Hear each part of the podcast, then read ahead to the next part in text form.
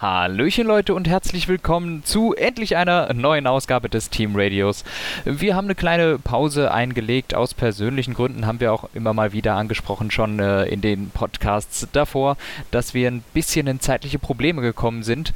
Ähm, und jetzt hat es sich aber ergeben, dass wir äh, gerade mal wieder einen Zeitpunkt gefunden haben. Besonders bei mir ist es jetzt, glaube ich, deutlich entspannter geworden. Du hast natürlich immer noch viel um die Ohren, Dave, aber jetzt können wir mal so ein bisschen Roundup machen, was ist so in den letzten paar Rennen passiert. Und ich glaube, wir haben jetzt, wir können noch so ein paar Themen ansprechen, denn nicht nur, was ist in den letzten Rennen passiert, sondern es äh, passieren auch so noch ein paar Sachen und ähm, die Season ist auch schon vorbei und wir werden sicher auch noch einen kleinen Ausblick für nächste Saison machen, aber sicher an einem anderen Tag.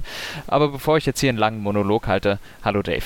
Moin, moin. Ja, wie du gesagt hast, wir haben ein paar Rennen jetzt äh, beim Podcast ein bisschen äh, verschnarchen müssen und äh, haben deswegen aber auch einige Themen, über die man quatschen kann. Wir werden noch kein richtiges Season Recap zu, diese, zu diesem Zeitpunkt hier machen. Allerdings äh, werden wir über die vergangenen Rennen reden. Ich glaube, das sind sieben Stück, die wir jetzt nicht behandelt hatten in dem Podcast. Ups. Äh, werden ein bisschen oberflächlicher drüber quatschen, damit wir nicht zwei Stunden hier dann letztlich dran sitzen. Ähm, aber wie du sagst, es gibt noch ein paar weitere Themen, über die man diskutieren kann. Wir werden wahrscheinlich auch ein bisschen die Formel 2 mal kurz abschweifen. Oder auch ja. Ähm, ja auf die WM-Stände natürlich mal gucken. Und äh, ja, da gibt es einiges. Wollen wir vielleicht direkt mal mit dem Nürburgring GP starten? Oder ja, dem äh, Grand Prix der Eifel. Ja, wunderbar. Ja, toll natürlich, dass man einfach wieder zurück war auf der Strecke am Nürburgring. Ich muss sagen, es hat mir super gut gefallen, das zu sehen. Ähm, auch interessant, dass tatsächlich zwei von diesen ultra breiten Autos auf einer Strecke wie im Nürburgring nebeneinander passen. Da habe ich ja auch so ein bisschen Bedenken gehabt, ob das überhaupt geht. So eine alte Strecke, aber doch, sah ganz gut aus. Ähm, ja, Rennen an sich, äh, boah, ist schon lange her. So viel kann ich auch nicht zu sagen. Ich weiß nur, eine Sache ist mir groß im Kopf geblieben, und zwar Danny Ricciardo auf dem Podium. Ähm, ansonsten, ja, ich glaube, Valtteri Bottas war zunächst in Führung, hat sich dann verbremst und äh, musste Lewis Hamilton passieren lassen, der dann dadurch seine WM-Führung natürlich noch weiter ausgebaut hat. Und das Ganze wurde, ich, gekrönt durch einen Motorschaden oder we we weißt du, was für ein Schaden es war bei, bei Valtteri Bottas? Oder ein Elektrikschaden? Auf jeden Fall ist er ausgefallen. Äh, ja, ich bin direkt schon am Recherchieren und sehe Motorschaden, ja. Ja. Das war auf jeden Fall ungünstig für ihn. Der hatte die Saison aber, glaube ich, nicht unbedingt die schönste Saison allgemein. Ja, also in, in, in vieler Hinsicht, ich glaube, dass, ja, es ist jetzt nicht so, dass es da, da erst begonnen hat mit dem, mit dem Pech eigentlich für Valtteri Bottas. Das hat sich ja quasi durch die ganze Saison gezogen, dass er immer mal wieder unglückliche Momente hatte. Ähm, leider muss man sagen, diese unglücklichen Momente oder diese, diese Pechsträhnen, die kamen bei ihm immer, also habe ich das Gefühl, immer in Rennen, wo es eigentlich ganz gut gelaufen ist. Die Rennen, in denen er dann aber mal kein Pech hatte oder sowas, da ist er dann halt auch nicht gut gefahren. Da, dann siehst du auch nicht gut aus, ne? Ähm, also er hatte eben auch so seine, seine Zeiten, wo er dann auch wirklich in, auf einem ganz anderen Planeten unter, äh, unterwegs gewesen ist als äh, Lewis Hamilton und das im, im negativen Sinn. Äh, ich glaube, Türkei werden wir noch drüber reden.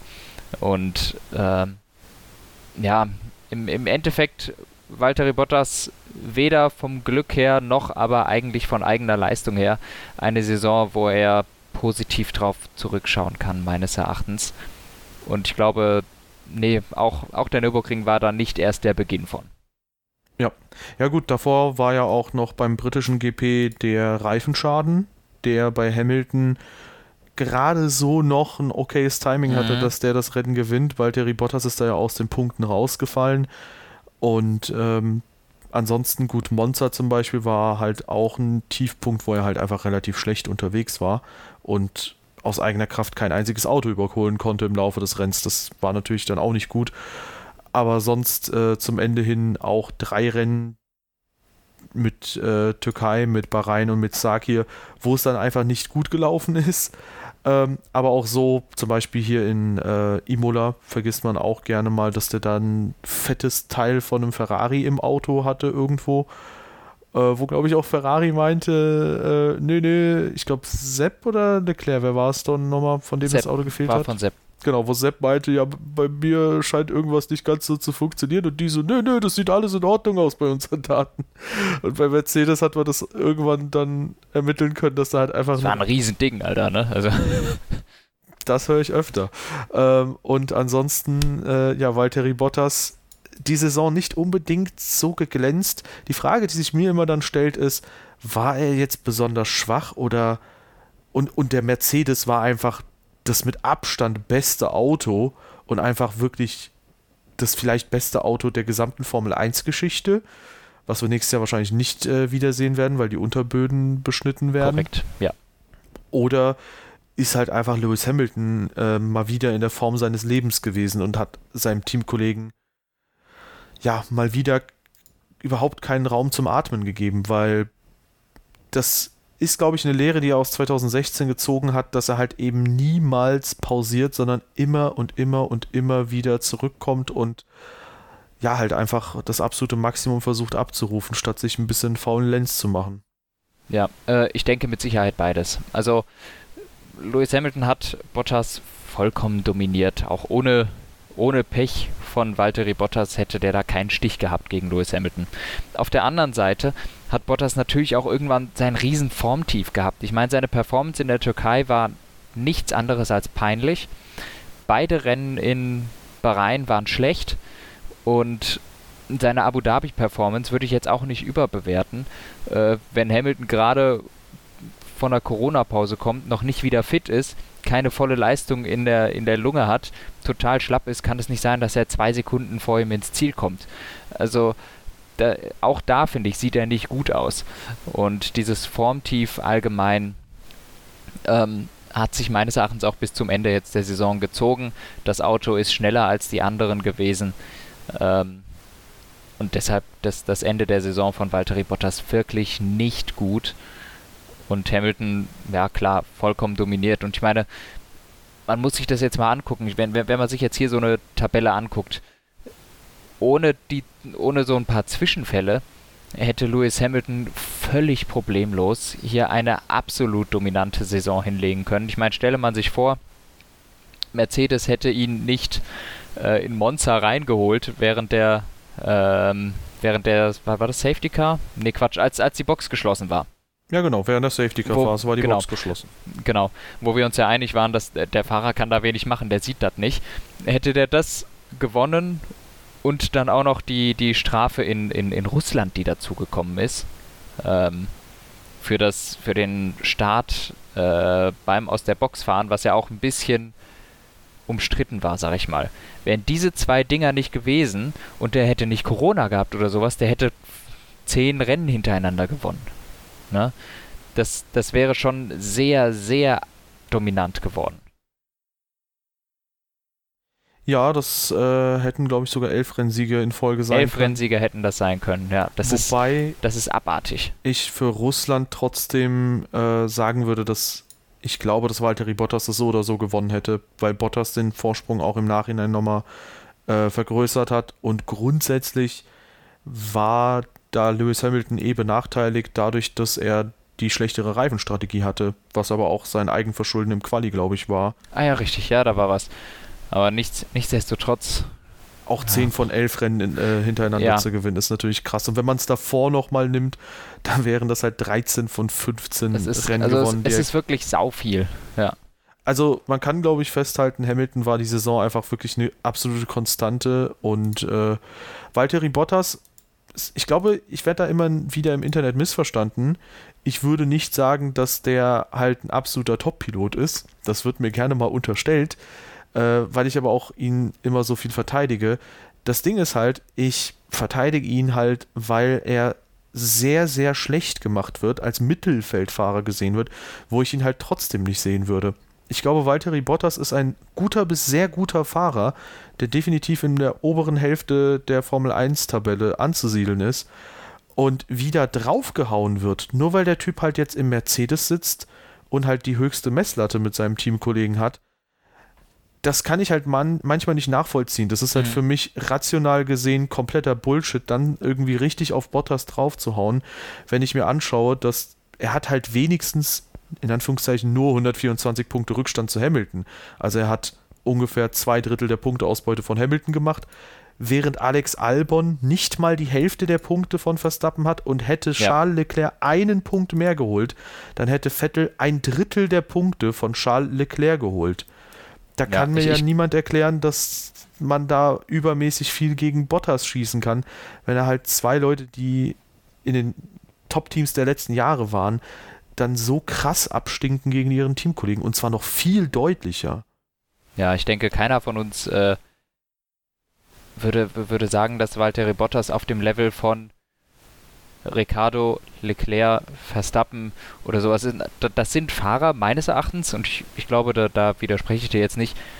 Die sind besser als Bottas, das ist keine Frage, aber ähm, Bottas ist durchaus hat durchaus seinen Platz in der Formel 1 verdient und ist meines Erachtens so, so das, das Level eben darunter, das Level unter den absoluten Top-Leuten, wo, wo ich dann Leute wie Sergio Perez ähm, und ja, Lando Norris und sowas, wo, wo, wo ich diese Leute sehe, die definitiv ihren Platz in der Formel 1 verdient haben und auch meinetwegen in einem Top-Team sein. Ich meine, Mercedes, die wissen schon, warum sie den da hinstecken. Ähm, und deshalb ja, denke ich auch klar, der hat seinen Platz verdient. Auch bei Mercedes meinetwegen. Die, die haben ihren Grund, warum sie eben Lewis Hamilton und Valtteri Bottas dahin tun. Und die wissen auch, weil dass Valtteri Bottas kein WM-Kandidat ist gegen Lewis Hamilton. Das wissen wir auch. Ähm, aber das ist vielleicht auch im Moment gar nicht deren Anspruch, denn eigentlich fahren die seit einigen Jahren ziemlich erfolgreich mit den beiden. Und deshalb gibt es kaum einen Grund, das zu ändern. Auch wenn natürlich jetzt äh, für 2022 aufgrund des zweiten Bahrain-Rennens Diskussionsbedarf um den zweiten Mercedes-Platz bestehen wird. Ja, definitiv, ähm, weil da weiß man natürlich auch nicht, okay, wie wird Mercedes performen. Da wissen sie noch nicht, ob sie wirklich noch quasi dominant an der Spitze sein werden. Ähm, aber wie du es schon sagst, ich glaube, wenn halt Valtteri Bottas jetzt in einem McLaren wäre oder in einem Renault oder in einem Racing Point oder so, dann würde der halt auch so seine knapp über 100 Punkte haben und dann würden wir jetzt hier sitzen und darüber reden, dass Valtteri Bottas doch auch mal eine Chance in einem Top-Team verdient hätte, so gut wie der auch gegen Leute wie eben Perez, Ricardo, Sainz und Co. performt. Ähm, und dementsprechend, ich finde, das ist halt immer so ein bisschen ungerecht der Leistung von Bottas gegenüber, dass der da halt einfach so aufs Härteste kritisiert wird, äh, nur weil der halt jetzt in dem größten Aushängeschild der Formel 1 sitzt, nämlich mhm. der Mercedes ist das dominanteste Auto im Feld. Und äh, wie gesagt, ich glaube, in vielen anderen Teams würde der halt deutlich, deutlich besser aussehen. Möglich, aber vielleicht auch nicht, denn meines Erachtens hat er eine große Schwäche, und zwar Rennen fahren. Ähm, ich finde, er hat eine unglaubliche Speed. Er ist immer mal wieder auf, auf Augenhöhe mit Lewis Hamilton im Qualifying, aber lässt sich dann im Rennen einen wahnsinnigen Batzen an Zeit aufsetzen. Und seine Racecraft, haben wir dieses Jahr auch mal wieder gesehen, ist wirklich unter aller Sau schlecht.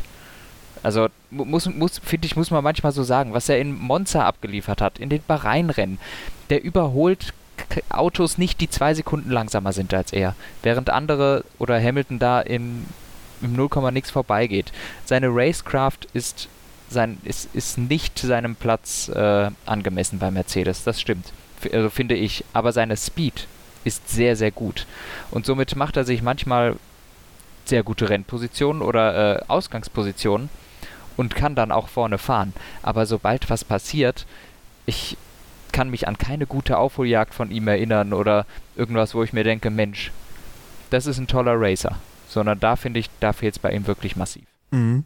Äh, da würde ich dir zustimmen. Die Frage, die sich mir halt stellt, ist, inwiefern ist das Auto vielleicht sogar daran mitschuld, weil der Mercedes ja durchaus so konzipiert ist, dass er tendenziell vorne wegfährt. Und eine Sache, mhm. die mir halt einfällt, die ich halt sehr kurios finde, weil Valtteri Bottas da in, unter erschwerten Bedingungen auch noch überholt hat, äh, ist das 2019er Abu Dhabi-Rennen das finde ich so seltsam, weil da war das DRS für die ersten Runden durch irgendwie defekte Sensoren oder so nicht freigeschaltet. Und genau da hat er halt eine richtig gute Aufholjagd gezeigt. Und das finde ich halt, wie gesagt, sehr, sehr seltsam, weil gerade ohne DRS sollte es mhm. eigentlich schwieriger sein. Aber ich würde definitiv zustimmen, dass da hier und da ähm, definitiv ja, die Aggressivität fehlt, auch mal eine Position vehement zu verteidigen oder eben ähm, ja, mal richtig anzugreifen. Vielleicht ist das so ein bisschen konservativerer Ansatz, weil er vielleicht Angst hat, dass er irgendwas versemmelt und dabei Mercedes rausfliegt. Das wäre allerdings für mich keine legitime oh, Entschuldigung, sondern da muss er es halt er versemmelt es eher, wenn er Achter wird hinter Mercedes, Renault und äh, McLaren Renault Alpha Tauri. Äh, McLaren Renault und Alpha Tauri, ja. Ja, das, ich, das durchaus. Aber ähm, also, da wüsste ich, wüsste ich halt zu gerne, wie es bei anderen Teams aussieht, weil ich kann mhm. mich jetzt auch nicht daran erinnern, dass Bottas 2014 bis 16 so schlecht beim Überholen war, weil ich glaube, der hat mhm. schon seine guten Aktionen immer wieder gehabt. Sehr gut möglich. Kann ich, ich, kann ich auch nicht mehr so gut mich dran erinnern, muss ich leider zugeben. Ich, ich musste gerade eben ein bisschen lachen, weil mir, ähm, du hast, hast das mit dem Hinterherfahren und der Dirty Air mit Mercedes angesprochen. Ein Kollege von mir hat irgendwas Lustiges geschrieben während des äh, Rennens in Abu Dhabi, als ähm, Lewis Hamilton sich über die Balance des Autos beschwert hat und gefragt hat, ob irgendwas kaputt sei oder sowas. Das, die Balance stimmt überhaupt nicht, hier ist irgendwas völlig falsch. Und er hat, dann, hat mir dann geschrieben, witzig, Lewis Hamilton zum ersten Mal dieses Jahr spürt er, wie es mit Dirty Air ist und denkt direkt, dass was am Auto kaputt sein muss. also, so ungefähr. Ne? Und da habe ich gedacht, ja, stimmt irgendwo. Die letzten fünf Rennen hat er quasi in Führung verbracht. Er weiß gar nicht mehr, wie sich das anfühlt. Wobei, ähm, und damit können wir langsam vielleicht zu Portimao switchen, vielleicht noch erwähnt, Hülkenberg auch äh, mitgefahren beim Eifel GP, ist quasi Stimmt. direkt ja, ins gut. Quali gesprungen und ja, sehr gut abgeliefert. Äh, in Portimao hat Lewis Hamilton, also da, da war ja erstmal der phänomenale Rennstart, wo es kalt war, die Mediums haben überhaupt nicht funktioniert. Das war so geil, Alter. Science geht in Führung, ich verstehe die Welt nicht mehr und denke mir, was ist denn jetzt los? Und ähm, Kimi Räikkönen kommt von 17 auf 6 nach vorne, auch das richtig, richtig krass. Mhm. Und dann äh, hat Lewis Hamilton, der eigentlich bei solchen Bedingungen immer abliefert, äh, dann hat Lewis Hamilton irgendwann auch Valtteri Bottas überholen müssen. Und insofern der zeigt ja schon, auch gegen den Mercedes kannst du durchaus überholen. Ja. Also auch mit Dirty Air und, und allem, das auf so einer Strecke wie Portimao, die quasi nur aus Kurven und Dirty Air besteht. Ja, genau, die gesamte letzte Kurve. Ich finde, da konnte man in der ersten Runde, am Ende der ersten Runde, sehr, sehr gut beobachten bei Verstappen gegen war es Norris?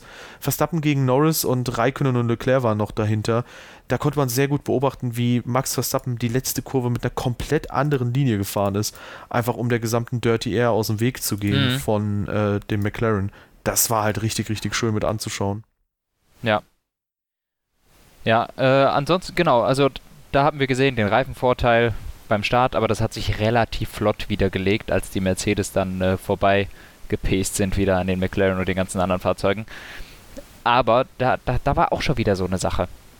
Valtteri Bottas ist ja in der ersten Runde auch vorbeigegangen an Lewis Hamilton, konnte sich dann auch ein bisschen vorhalten, aber es war dann einfach, das war so erstaunlich, wie dann, oder was heißt erstaunlich, das war dann auch wieder so ein Zeichen, Lewis Hamilton hat seine Reifen so viel besser im Griff gehabt als Valtteri Bottas, dass der den einfach, ich weiß nicht wann es war, aber irgendwann sind bei Bottas dann die Reifen eingeknickt. Und Hamilton geht vorbei, als sei es nix und ballert dem anderthalb Sekunden pro Runde drauf. Und dann wirklich ganz plötzlich, das, ich weiß nicht wie lang es war, 10, 15 Runden, hängt er dahinter plötzlich, paced er da vorbei und setzt eine Pace vor, die, die, die einfach nicht mehr mitgehbar ist für, für Valtteri Bottas. Und das war boah, ich fand, das war eine unglaubliche Leistung von Lewis Hamilton. Ähm, wie der da in kürzester Zeit dann dem so ein, so Batzen an Zeit drauf gesetzt hat. Ja, ich finde es unheimlich schade, dass wir wahrscheinlich nie die Konstellation Verstappen, Hamilton, Hamilton, Leclerc oder sonst wie in einem Team sehen werden, weil ja. mich dieser Vergleich brennend interessieren würde. Ich behaupte ja immer noch, dass Lewis Hamilton ähm, einer der unterschätztesten Fahrer ist, obwohl er halt ein extrem starker Fahrer ist, obwohl er ähm, ja auch Weltmeister ist und deswegen fällt es einem ein bisschen schwer zu glauben, dass der halt unterschätzt ist. aber trotzdem glaube ich, man nimmt diese Siege zu sehr als gegeben hin. Gerade wenn man ja. sich dann halt zum Beispiel auch Valtteri Bottas Performance anschaut. Ja, ich weiß nicht, ob er unterschätzt ist. Und unterschätzt, er wird höchstens von Leuten nicht gemocht, denen es nicht gefällt, dass er so viel gewinnt und andere nicht. Aber ich glaube, in. Nee, also ich kann mir ja nicht vorstellen, dass man den unterschätzt. Eigentlich. Also, wer sich ein bisschen wirklich da, da darin versetzt und damit befasst, der ist sich schon bewusst, dass das nicht ausschließlich am Auto liegt. Der, also. Ja, ja, ich äh, lese das halt nur immer wieder, dass äh, man ja versucht, irgendwie seine Leistung zu relativieren, indem man sagt, ja gut, äh, der Russell, der hat ja in Saki auch gemacht. Können wir ja gleich drüber quatschen. ja. Ähm, ja, in Portimao vielleicht nochmal angeführt hat Lewis Hamilton dann den äh, Siegrekord von Schumacher nicht nur eingestellt, sondern auch jetzt geschlagen. Und äh, dementsprechend ist er jetzt alleiniger Rekordhalter, was das angeht. Und wenn man den Rest der Saison sich dann noch betrachtet, was danach noch kam, ist er statistisch gesehen der erfolgreichste Fahrer aller Zeiten. Ja, ja, ist er. Nach, seit Türkei dann, ne? Genau. Und was ich halt auch heftig finde, ist, dass er abgesehen von Sakir jedes Rennen vorher in seiner Karriere gefahren ist. Also der hatte nie einen Did Not Start oder sonst wie. Das ja. ist auch echt äh, eine heftige, heftige Bilanz, die man da ziehen ist kann. Jetzt zum, ist jetzt ehrlich gesagt, also meines Erachtens nichts groß, was Leistung zeigt, wenn man nie ein DNS hatte, weil ein DNS, das hast du halt, wenn du wenn dein Auto kaputt ist, ne? Normalerweise. Ja, oder wenn du verletzt bist oder wenn du dir eine Rennsperre ja. einheimst oder so. Ja, äh, ja gibt auf glaub, jeden Fall. Ansonsten, ich glaube, ohne Bahrain 2016 hätte sonst wahrscheinlich Sebastian Vettel das Ding jetzt. Äh, diesen Rekord. Aber ich glaube, ein Bahrain 2016 hat er ein DNS gekriegt. Ich glaube, das ist dann so eine Sache, ja. Ach, stimmt, ja. Finde ich jetzt nicht so beeindruckend zugegeben. Ja, aber das, obwohl Hamilton im McLaren saß, der ja von der, äh, von der Haltbarkeit her teilweise echt grausig war. Nein, ja, Quatsch. stimmt. Ja, äh, Portimao, wie, was sagst du zu der Strecke? War interessant, war gut, das anzuschauen, auch das Rennen? Ähm ja, eigentlich schon. Aber ich, ja, es war schön, aber wir brauchen uns gar keine Gedanken machen, da wird nicht wieder gefahren. Die können sich das unter normalen, ohne Corona-Umständen äh, gar nicht leisten, dass da ein Formel-1-Rennen stattfindet. Ich fand es halt sehr, sehr interessant, dass in dieser Saison dann so viele Strecken kamen, mit denen eigentlich nicht zu rechnen war. Weil mhm. ich habe mir dann irgendwann gedacht, okay, warum fahren wir dann jetzt nicht trotzdem in, keine Ahnung, Suzuka von mir aus oder in irgendwelchen, auf, nehmen wir Zandvoort, warum fährt man nicht in Zandvoort? Gut, da hieß es, glaube ich, dass man unbedingt mit Zuschauern nochmal fahren wollte. Aber dass da manche Rennen ausgelassen wurden, wo ich gedacht hätte, okay, da hätte man ja eigentlich fahren können. Aber ja, war auch mal eine nette Abwechslung mit den verschiedenen Strecken. Ja. Ansonsten schöner Zweikampf Ocon und Perez. Das habe ich auch noch anzumerken. Okay, ja, habe ich nicht im Kopf. Ja, ging über viele, viele Kurven hinweg. War schön. Okay. Ja gut, äh, danach ging es wieder nach Italien. Auf meines Erachtens vielleicht die eine der schönsten Strecken, äh, wo es zurückgekommen ist, und zwar Imola. Ja. Uff. Mag ich gerne also die Strecke. Fand ich wahnsinnig cool, da wieder Formel 1 Autos zu sehen. Imola, Türkei kommt ja noch. Türkei finde ich auch eine unglaublich schöne Strecke. Äh, ich glaube, wir wollen hier keinen politischen Podcast draus machen, deshalb erspare ich mir jeglichen weiteren Kommentar ähm, und bleibe erstmal in Imola. Und ich finde diese, es war eine wunderschöne Strecke, es war toll, das zu sehen und das wäre wirklich was, da würde ich mir wünschen, das wäre toll, wenn es zurückkäme. Imola hat die ganzen Facilities, eindeutig hat es die Strecke und eigentlich sehe ich ja, bis auf die Finanzen leider keinen Grund, warum die Formel 1 da nicht fahren sollte. Es ist eine super Strecke. Ja, bei Imola sehe ich halt ähm, ein Problem, nämlich man hat äh, irgendwann einen Safety Car zum Ende hin gehabt und da hatten manche Leute frische Softs drauf, andere hatten alte harte oder Mediums mhm. und trotzdem konnte dann nicht überholt werden, trotz dieser elendig langen Geraden und ich weiß nicht, ich finde ich finde es auch immer wieder schön, so Strecken zu sehen, wo vielleicht auch mal das so ein bisschen, ja, wie eine Rennstrecke aussieht, die man halt von früher in Erinnerung hatte, wo halt nicht so viel asphaltiert ist und so. Aber wenn dann halt nicht überholt werden kann, dann denke ich mir auch so, ja, hm, bringt halt auch nicht so viel, ne? Ja, ja, ich fand es trotzdem toll. ja, kann man ja finden. Ästhetisch kann es ja durchaus äh, ein schöner Anblick sein. Ich finde halt trotzdem fürs Racing ist es dann ein bisschen schwierig. Ja, ähm, gut, äh, weiter mit Imola. Äh, Verstappen ist am Start an Hamilton vorbeigekommen und hat auch als erstes den Trigger gezogen, was die Pitstops anging. Ähm, Verstappen kam in die Box, Bottas hat reagiert, Hamilton blieb ungefähr noch 400 weitere Runden draußen. gute, gute Schätzung, kommt dem sehr nah. Ja. Und war plötzlich sauschnell. Also das klassische Szenario. Hamilton wartet, bis die Leute vor ihm an der Box waren und fährt dann einfach schneller, wenn sie weg sind. Funktioniert ja jedes Mal. Und ja, zeigt natürlich seine Klasse, und konnte, ich weiß nicht, den, doch konnte den Vorsprung dann auf seinen alten Reifen gegenüber Bottas und Verstappen ausbauen. Wieder sehr beeindruckend wie in Portimao. Ja, einfach, einfach saustarke Leistung von Lewis Hamilton. Bis dann nämlich irgendwann ein VSC gekommen ist. Da begannen natürlich wieder die Verschwörungstheorien, äh, denen man natürlich sofort den Wind aus den, ne äh, den Wind aus den Segeln nehmen konnte.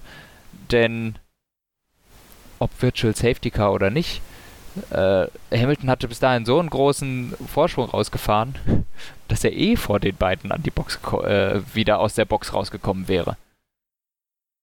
Anton, du gehst mit zu viel Sachlichkeit an dieses Thema heran. Das müssen wir auf jeden Fall ändern. Das ja, war okay, doch, das Virtual Safety Car wurde doch perfekt mh. für Hamilton getimed und da wurde auch direkt danach wieder abgeschaltet. Das kannst du noch keinem erzählen. Stimmt. ja, also, ja, Spaß beiseite. Ohne Virtual Safety Car wäre Lewis Hamilton, äh, ich glaube, drei, vier Sekunden vor Bottas sowieso wieder rausgekommen. Und deshalb, ja. Ja, also ähm, ich muss auch sagen, äh, es sah, war sehr lustig anzuschauen, diese Szene. Aber ähm, ja, das Rennen hätte Hamilton so oder so gewonnen. Und ähm, Valtteri Bottas zu seiner Verteidigung, vielleicht muss man sagen, dass da halt äh, in dem Fall tatsächlich so ein fettes Teil halt sein Auto beeinflusst hat. Vielleicht hat das dann in der Tat ähm, ja dadurch äh, diese Pace gefehlt zu Lewis Hamilton. Und äh, gut, danach hat er halt äh, Max Verstappen aufgehalten und Lewis Hamilton konnte halt easygoing einfach den Abstand rausfahren. Aber äh, ja, grundsätzlich dann trotzdem mal wieder sehr, sehr starkes Rennen von Lewis Hamilton. Ja. Ja, das stimmt mit Bottas. Der hatte natürlich einen Schaden, aber ist jetzt rein spekulativ, wie viel es wirklich gekostet hat, können wir nichts machen. Also können wir nichts sagen. Ja. Irgendwann dann Verstappen äh, mit einem fetten Reifenschaden. Ja, war auf. Das war echt, hi, ja. Und äh, eine Sache, die ich dann halt da wieder nicht so ganz verstanden hatte, waren die zusätzlichen Boxenstops. Ich glaube, Sergio Perez wurde tatsächlich an die Box geordert, der sonst tatsächlich das Podium geholt hätte, weil ja. der, der, also, also Racing Points Strategieabteilung, weiß ich nicht, verstehe ich da manchmal auch nicht, ehrlich gesagt. Dann allerdings nach der Safety Car Restart Phase ähm, hat er nochmal Alex Albon überholt, der sich halt dann nochmal gedreht hat wo man halt sagen muss, uff. Ja, das ist diese, diese Szene wird nächstes Jahr bei Drive to Survive gezeigt. Und dann kommt die Szene, wo Horner sagt, dass sie Sergio Perez haben unterschreiben lassen. ja. Ähm, ich hoffe es halt wirklich, weil Sergio Einzig Perez. richtige Sache, weil Albon gehört nicht in den Platz. Genau. Und ja. ich weiß, dass die Sympathien oft bei Nico Hülkenberg liegen, gerade in Deutschland. Aber da muss man auch irgendwo die Kirche im Dorf lassen. Sergio Perez hat halt, abgesehen davon, dass er 2015 und 16 das Teamduell gewonnen hat, er saß halt auch nie in einem Top-Auto und hat trotzdem so viele Podiumsplätze eingefahren. Und das muss man natürlich dann trotzdem bei Nico Hülkenberg erwähnen. Leider hat der diese Chancen nie genutzt. Ob ja. jetzt Brasilien 2012, ob irgendwelche Baku-Chaos-Rennen 2017 oder so oder irgendwie ein äh, Regenchaos wie 2019 in Deutschland. Nie hat das da so hingehauen und Sergio Perez, der hat dann halt so oft schon abgeliefert. Ähm, ja. Der gehört da für mich einfach in den Red Bull und das auch eher als Nico Hülkenberg, wenn man es von der reinen Leistungsperspektive sieht. Ja, das na, natürlich, Nico Hülkenberg finde ich super sympathisch. Ähm, ich mag ihn sehr, sehr gerne. Für mich selbstverständlich auf rein persönlicher Basis würde ich mich mehr freuen, wenn Hülkenberg in dem Red Bull Cockpit sitzen würde als Sergio Perez. Ähm, weil ich finde ihn einfach super sympathisch. Ich finde, er ist ein cooler Typ. Aber was, was, was ich im Internet manchmal lese in diversen Foren, äh, dann steht da, äh, auch, auch jetzt gerade äh, ganz aktuell, äh, wenn es um diese Diskussion geht, äh, schreiben die Leute, ja, Hülkenberg hat es halt einfach verdient, in einem Cockpit, äh, in einem Top-Cockpit zu sein. Ich denke mir, ja, was, aber Perez halt mehr.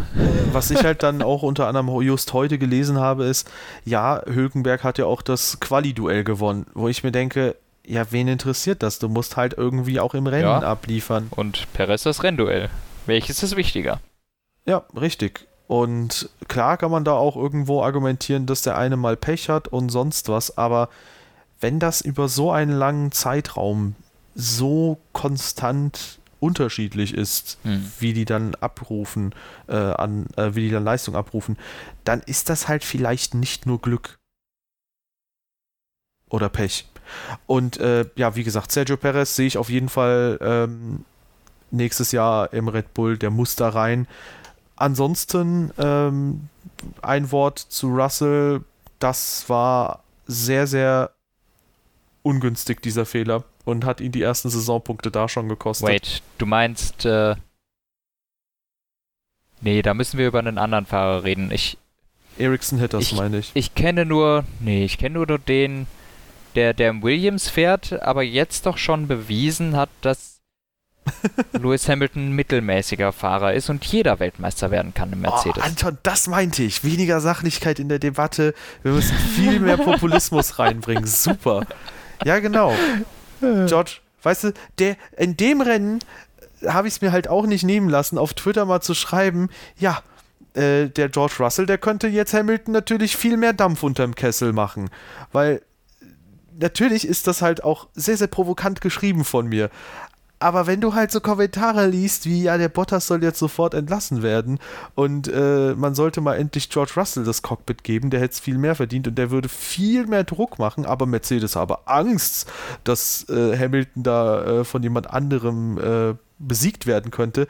Weißt du, da kommt genau sowas gelegen, weil, weil Terry das, das ist halt Zero IQ, das ist Mercedes so egal. Die, die, das Auto ist schnell genug, einer von den beiden wird Weltmeister und das soll ich dir mal sagen, ich garantiere dir, es wird trotzdem Lewis Hamilton.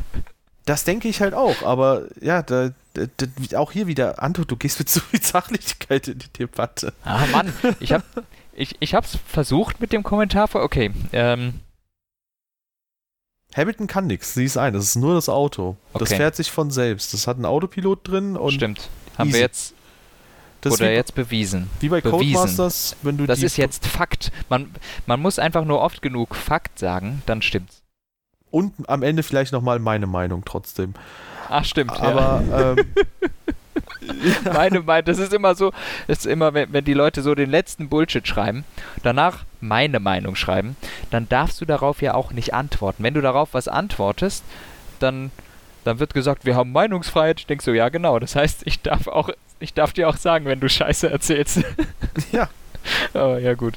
Ja, ich denke mir im Internet dann immer, es kommt halt drauf an, worauf deine Meinung basiert. Und wenn du halt einfach äh, nicht. Ich bin nicht nur im Internet. ja, gut. Aber wenn du halt überhaupt keine, kein Fundament hast, auf dem das aufbaut, während. Ach, keine Ahnung. Ja. Da, Und da, aber. Da, ja. da wirkt man gerne mal intolerant anderen Meinungen gegenüber, aber muss man halt auch teilweise sagen, ja, wenn du halt nicht so viel wenn deine Meinung halt scheiße ist. Wenn du nicht so viel Fundament hast bei deiner Meinung, dann kann sie halt auch, weißt du, keine Ahnung, du kannst ja auch von mir aus die ja. Meinung haben, dass Joghurt schwarz ist. So, weil, solange ich halt weiß, dass es nicht so ist, dann ist es halt nicht so. Übrigens, Je nachdem, wie lange du den halt offen nicht im Kühlschrank stehen lässt. Vielleicht ja, haben die Leute den dann gegessen. Das würde dann diese Gedankengänge erklären. Oh ähm, Gott im Himmel. Okay, Sache. Äh, gehen wir weiter. äh, Ricardo hatte nämlich ein Podium yes. geholt, das zweite Podium das, der Saison. Das war so geil, ich habe mich so gefreut. Holy Mac and Cheese Balls. Immer noch, Alter.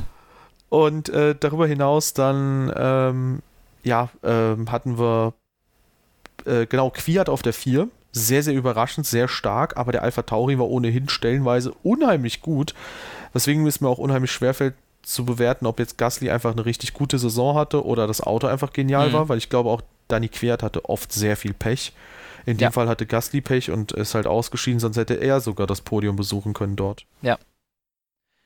Ja, nichtsdestotrotz, äh, wir, wir wissen es äh, seit heute und seit Wochen weiß man es eigentlich so ein bisschen, dass äh, es jetzt das Ende gewesen ist für Danny Quert in der Formel 1. Vorerst mal wieder.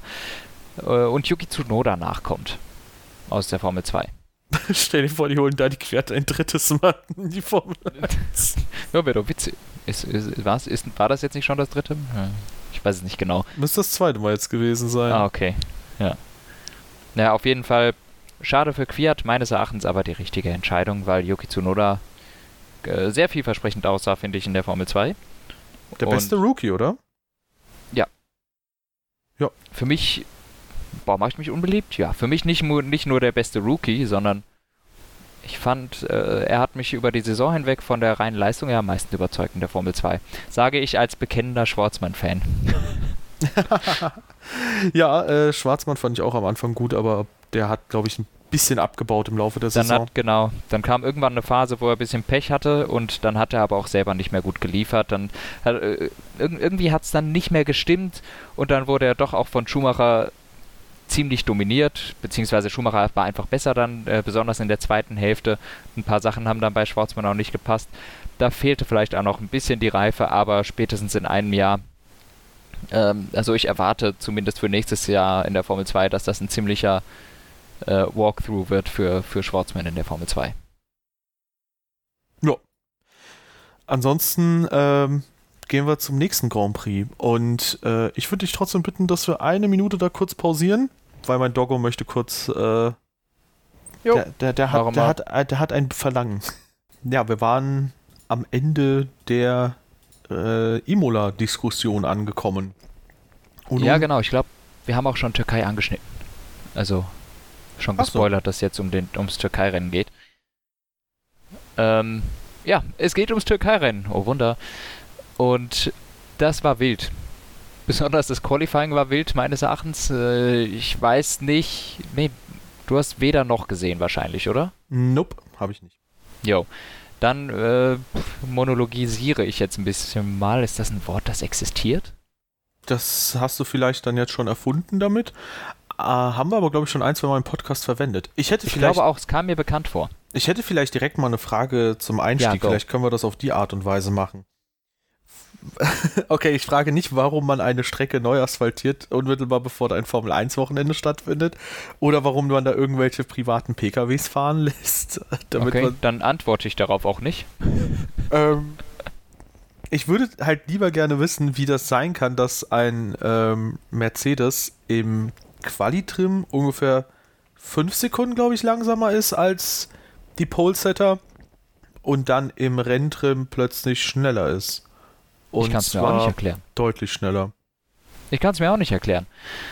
Ähm, es muss irgendwie damit zu tun haben, dass durch diese rutschigen Bedingungen die Reifen ein ganz bestimmtes Fenster haben, in dem sie funktioniert. Und Mercedes hat die Reifen ganz offensichtlich in dieses Fenster nicht bekommen.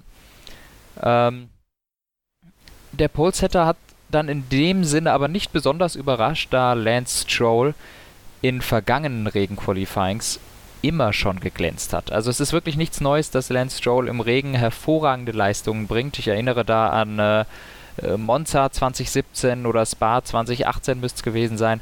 Da hat er wirklich wahnsinnig gute Leistungen gebracht und deshalb, wie gesagt, die Überraschung hält sich da an Grenzen, dass dann Lance Stroll derjenige ist, der daraus profitiert, denn im Regen ist er einfach ein hervorragender Rennfahrer und sau schnell.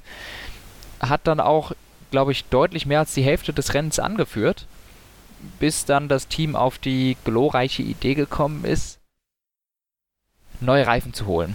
Und die haben nicht funktioniert. denn dann kamen die nicht ins richtige Fenster und das hat man leider auch bei anderen beobachten können. Zum Beispiel bei, bei Walter Bottas, der wahrscheinlich eh schon überrundet war zu dem Zeitpunkt, der hat sich auch nochmal frische Reifen geholt und war dann plötzlich deutlich langsamer als davor.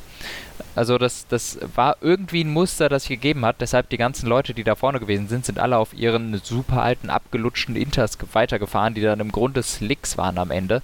Aber tatsächlich war es so, dass ich glaube, Valtteri Bottas hat sich dann irgendwann nochmal neue Inters geholt und war fünf Sekunden langsamer pro Runde plötzlich. Und keiner weiß warum.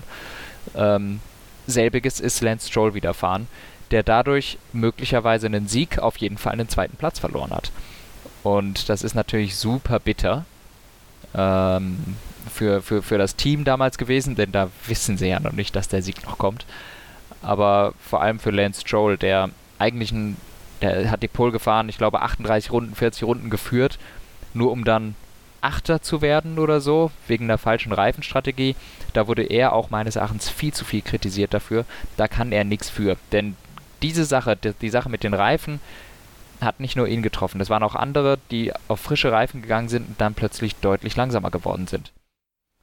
Ja. Viele andere da vorne sind ja auf den Reifen geblieben wie zum Beispiel Lewis Hamilton, der dann ja sehr dominant gewonnen hat. Irgendwann ist er an allen vorbeigesegelt und ich glaube mit über einer halben Minute Vorsprung vor Sergio Perez. Das war absolut lächerlich, was Hamilton dann da in diesen Mix Conditions plötzlich rausgefahren hat. Äh, also er hat dann seine Reifen irgendwie ins in sein Happy Fenster bekommen und ist dann hat dann eine Pace vorgelegt, die für, für, für alle anderen einfach nicht mehr nicht mehr haltbar war.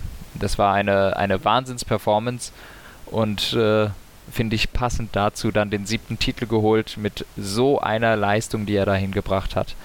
Fand ich absolut erstaunlich. Äh, für die Türkei natürlich erwähnen wir den unglaublichen Start von Sebastian Vettel. Hat sich übel gut aus der ganzen Scheiße rausgehalten. Ich meine, dann sind noch, glaube ich, Ocon und äh, Bottas ineinander gefahren. Äh, Vettel konnte da schön dran vorbei, hat sich dann die ganze Zeit auf P3, 4 und sowas gehalten, ist ganz still und heimlich mitgefahren, äh, während äh, ich glaube, Leclerc ist gar nicht gut gestartet, war dann wirklich weit hinten. Ähm, die beiden auf der gleichen Strategie dann gewesen. Ähm, Leclerc konnte das dann zwar alles wieder aufholen und war dann auch schneller als Vettel, konnte ihn überholen. Aber dann kam etwas, was ich bis heute nicht verstehe. Das war das war so, das war so ein Klasse, so ein Zero-IQ-Move irgendwie. In der vorletzten Kurve so gegen Sergio Perez anzugreifen, dass von vornherein klar war, das geht in die Hose. Also ich, ich, ich habe den da rausziehen sehen und habe gesagt, okay, niemals schafft er es, ohne sich zu verbremsen, da vorbei. Das muss er als Rennfahrer eigentlich wissen. Und genau so ist es gekommen. Und so ist Sebastian Vettel dann doch zu seinem äh, Podium gekommen. Zwei Runden vor, zwei Kurven vor Schluss. Ähm, und dann doch schön zu sehen, Sebastian Vettel noch einmal glücklich im Ferrari, nochmal auf dem Podium gewesen durch einfach eine extrem konstante Leistung. Er hat sich aus allem rausgehalten, gut gefahren im Regen und das zeigt halt einfach doch auch, dass diese ganze Erfahrung, wie, die man mitbringt als so ein vierfacher Weltmeister, der was weiß ich 250 Rennen gefahren ist, der weiß schon, wie man sich zu benehmen hat auf der Rennstrecke, was passiert, der weiß, was er machen muss und dann eben aus solchen Situationen Kapital zu schlagen. Das hat mich sehr gefreut. Das war eine total schöne Leistung von Sebastian Vettel. Hat mich super gefreut, ihn da mal wieder zu sehen. Ähm, auch zu sehen, hey, er kann es noch und das ist alles gut. Äh, leider war es ein Ausreißer in der Saison, denn es ging dann nachher so weiter wie davor. Dennoch, davon gerne mehr nächstes Jahr. Okay, ähm, ich habe ein paar Punkte. Ja, Zum einen, äh, Charles Leclerc im Prinzip, du hast Zero IQ Move gesagt, könnte man so sehen. Andererseits war die Fallhöhe, glaube ich, nicht allzu krass. Er hätte drei Punkte gegen Perez holen können, hat letztlich drei Punkte gegen Vettel verloren. Insofern aus Ich glaube, die Fallhöhe ist insofern hoch, weil er auf dem Podium war, ein safes Podium hatte und keins gekriegt hat. Da habe ich aber, glaube ich, auch noch irgendwas von Sebastian Vettel gelesen auf Twitter, mhm. äh, irgendein Zitat, dass der gesagt hat, ja gut, der wird halt im Laufe seiner Karriere noch genug Podien holen. Ob der jetzt eins mehr oder weniger hat, wird den da, glaube ich, nicht interessieren. Das der ist talentiert genug. Das stimmt. Ähm, dann habe ich mir die Ergebnisse angeschaut, weil ich habe auch oft über die Ferrari und den Racing Point gehört. Und da ist Carlos Sainz halt direkt dahinter gewesen, noch eine mhm. halbe Sekunde hinter Leclerc, wo ich mir denke, so, okay, warum wird der nie erwähnt? Albon nur 1,6 Sekunden hinter Verstappen ist auch so, uff. Und ähm, ja, eine Sache, die zu erwähnen ist, wenn man mal so ein bisschen die ganzen Abstände zusammenrechnet, ist, dass Valtteri Bottas mindestens, allermindestens zwei Minuten 20 Sekunden, vielleicht sogar zweieinhalb Minuten zu Hamilton gefehlt haben. Das heißt, auf, sagen wir, rund 60 Runden runtergerechnet, sind das ja schon zweieinhalb Sekunden, glaube ich, oder? Da fragst du auf jeden Fall den Falschen. Okay, zweieinhalb Minuten sind dann 150 Sekunden etwa. Das heißt, auf 60 Runden sind es tatsächlich zweieinhalb Sekunden pro Runde. Okay. Dickes Uff. Äh, das ist heftig. Ja, und äh, eine Theorie zu den Reifen vielleicht noch. Könnte es eventuell mhm. sein, dass die Strecke zwar trocken war, wodurch mehr Auflagefläche vorteilhaft ist, aber die Intermediates dann halt einfach, ähm, also dass die frischen Intermediates zwar auf richtiger Temperatur waren, die Trockenreifen vielleicht einfach nicht auf äh, Temperatur gekommen wären äh, durch die Begebenheiten und dann trotzdem mehr Auflagefläche durch eine trockenere Strecke vorteilhaft war? Weil das die Strecke war ja nicht trocken. Das okay. ist ja die Sache. Die haben es, also gab immer noch Gischt äh, und sowas. Also die, die Strecke ist nie wirklich abgetrocknet. Sie war trockener als am Anfang, das ist klar. Aber sie war nie trocken. Okay, das ist auf jeden Fall dann komisch, dass man mit alten, also komplett ja. alten Intermediates, auch die Bilder habe ich gesehen, dass man damit halt irgendwie trotzdem, äh, ja, schneller ist. Ja. Ja, seltsam. Aber äh, komisches Wochenende. Ähm, ich nehme als Learning mit, äh, wenn ich eine Formel 1 Strecke eröffne, dann werde ich sie auf jeden Fall weit vorher asphaltieren. das ist schlau. Jo. Ähm, hast du noch was zu dem Wochenende zu ergänzen oder wollen wir nach Bahrain? Boah. Nee, lass nach, lass nach Bahrain gehen. Ich habe gerade, glaube ich, nichts mehr. Okay. Bahrain, äh, Rennen Nummer 1. Ja, begann mit ähm, nicht Wir können uns alle nur an die eine Sache erinnern. Ja, also ich habe mir danach das Rennen halt nochmal angeschaut, um irgendwie ein bisschen mehr zu rallen, was in dem Rennen geschehen ist, aber ähm, die Sache, die natürlich alles überschattet hat, Romain Grosjeans Unfall, wo ich bis heute sage, Gott sei Dank haben wir das Halo, was dafür gesorgt hat, dass da halt äh, ja die Leitplanke eben nicht in direkten Kontakt mit Grosjeans ja. Helm kam. Und außerdem natürlich alles andere an Sicherheitsstandards, was wir haben, dass man just dieses Jahr äh, feuerfeste Anzüge hat, die noch länger feuerfest sind als in den letzten Jahren. Das sind alles Faktoren, die sehr glücklich sind. Aber trotzdem ist es nicht Glück, dass er überlebt hat, sondern das ist halt basierend darauf, dass wir halt eben so viele Jahre technologischen Fortschritt mittlerweile haben. Und wenn man diese Bilder sieht, ist, ich sehe sie gerade wieder im Hintergrund, es fällt einem halt echt schwer zu glauben, dass dass er da nochmal aussteigen konnte. Und äh, ja, bei mir war es halt wirklich so ein kompletter Herzstillstand-Moment, wo, wo man halt gedacht hat, ich glaube, ich glaube, ich rede für sehr viele Leute, sobald die Kamera abblendet, weiß man, da ist irgendwas Ernstes passiert. Und bis die Kamera nicht wieder zurück zum Fahrer geht, ist man so im Ungewissen, vor allem wenn da eine Red ja. Flag kommt und so weiter und so fort. Und dann, als die Bilder wieder auf Grosjean zurückgeschaltet haben, ey, mir ist so ein Stein vom Herzen gefallen. Ich habe das Rennen da in dem Moment nicht alleine geguckt, aber hätte ich es allein geguckt, hätte ich wahrscheinlich angefangen, irgendwie loszuheulen vor Erleichterung, weil das halt, das war halt echt eine Anspannung pur. Ja. Ja, einfach, einfach nur unglaublich, was, also, Nee, ich, ich, bis, bis jetzt fehlen mir da so ein bisschen die Worte, was da passiert ist. Also zum einen, dass ein Auto so sehr kaputt gehen kann, finde ich schon unglaublich. Wenn du so ein halbiertes Auto siehst, ist uff. Äh, zum anderen, die Leitplanke ist da ja wirklich das tragende Problem gewesen bei dem ganzen Ding, ne? Dass die sich so hat verformen lassen und in, in zwei gesplittet wurde, hat das Ganze ja erst so katastrophal gemacht. Das kann ja eigentlich nicht sein. Ähm, dass die, die Leitplanke hier quasi zur, zur Gefahr wird. was, was hier meines Erachtens das Problem gewesen ist. Der Haas zerbricht, eine Ölleitung, Quatsch, Quatsch, eine, eine Spritleitung wird noch getroffen und sowas und dann geht das Ganze halt dann im Inferno auf. Und ich weiß wirklich nicht, wann ich das, es das letzte Mal sowas gegeben hat. Keine Ahnung, war Berger der letzte, der so aufgegangen ist in Flammen? Das muss echt lange her gewesen sein. Und ein, ein Produkt aus ganz, ganz vielen unglücklichen Umständen eben. Und ganz ein, und das Überleben von, von Romain Grosjean ein Produkt aus ganz, ganz viel Arbeit der letzten vielen Jahre zur Sicherheit des Fahrers. Ja. Ich weiß gar nicht, ob das nicht sogar beabsichtigt ist, dass das Auto eben gewisse Teile halt verliert. Ne? Genau, weil das halt sehr viel kinetische Energie rausnimmt aus dem Ganzen. Ja, und die, das Monocoque ist ja intakt geblieben. Ähm, das, das ist ja das Wichtige. Aber wie gesagt, dass die Leitplanke halbiert wurde, das darf niemals, niemals darf das passieren. Ja.